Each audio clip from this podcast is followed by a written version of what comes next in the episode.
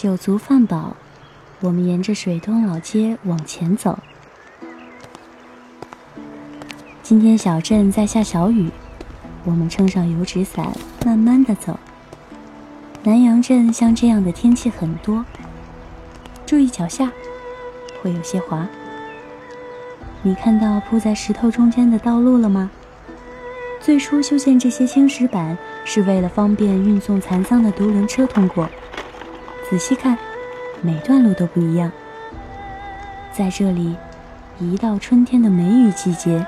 采桑为生的村民们便会开始忙碌的三个月。以前的桑树主要是用于养蚕，那时蚕丝是很珍贵的保暖用品。到今天，桃花潭种植桑树的人越来越少了。对现在的村民来说，结出新鲜可口的桑葚是更能让他们开心的事情。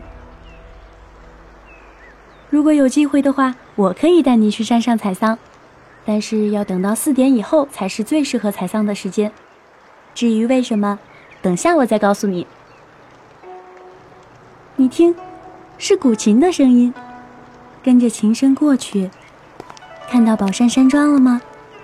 停在这儿，山庄的女主人经常会在早晨弹奏古筝。可以试着推门进去，只要是个斯文之人，女主人都愿意以琴会友。有时若是聊得来，她还会在庭院做上几份可口的酒菜，再在席间为客人弹奏一曲他最爱的《高山流水》。这间客栈同时容纳的客人永远不会超过四对，就是为了保持安静的氛围。好啦，跟女主人道别，我们离开宝山山庄，朝着踏歌古岸方向往前走。注意到你左边水东街二十八号的门牌，就是前面的小屋，木头招牌上写着“向善美术馆”。好，敲敲门试试。如果有个头发花白的人开门了，就进去看看吧。屋里全是他闲暇时做的画、写的诗。这是我的朋友陈实老先生，是一个非常爱笑的老人家。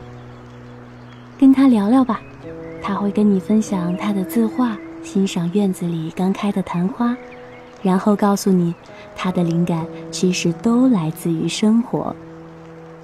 我要找的那个人跟我说，他的爸爸是个木匠，白天工作结束以后，傍晚时就到湖边写诗画画。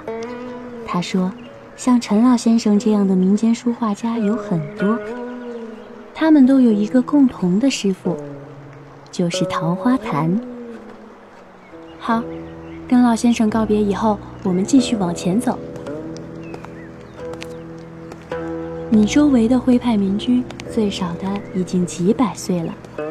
这里的人不希望他们的家乡被过度开发，所以在前面的南泉茶馆里，你还能看到保存完整的明代末期民居。再往前走，注意水东街五十二号的门牌。里面住着桃花潭的藤条匠人。桃花潭种植竹笋的人很多，以前竹子多是运到宣城造纸或是建房，现在更多的作为食用，尤其是在春天的雨后，他们能采到最嫩的笋，并用最地道的桃花潭做法来烹饪。现在你面前的藤编老人，主要是用老一些的竹子和木头来做东西。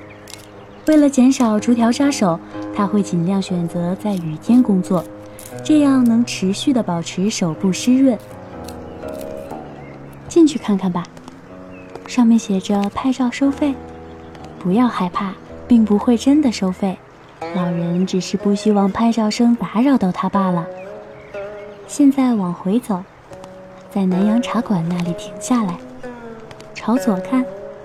左边的巷子叫天竺巷。我们左转，通往翟家祠堂。经过前面的冷饮摊，你会看见翟婆婆又坐在巷口了。她的竹凳子就是五十二号的邻居替她编的。早上和下午吃过饭以后，她的爱好是在巷口坐坐。继续往前走。桃花潭人数最多的姓氏是翟和万，而人数较少的姓氏则大部分是为了躲避战乱或灾祸而来。他们看到如此的人和山水以后，便决定世世代代都住在这里，与好人好景相伴。他们来了以后，很快就能和当地人融洽的相处，所以桃花潭的好客文化在李白来之前就已经根深蒂固了。就在前面一点儿，如果你在九点钟左右在附近出没，懒洋洋的高奶奶一家和金老爷子也已经起床了。他们分别住在水东街四十三号和四十五号的屋子里。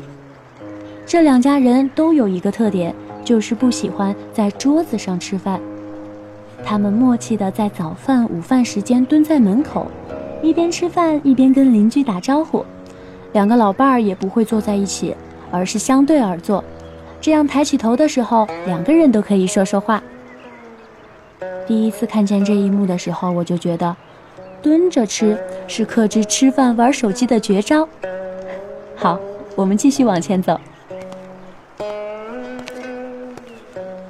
四十五号的高奶奶非常健谈。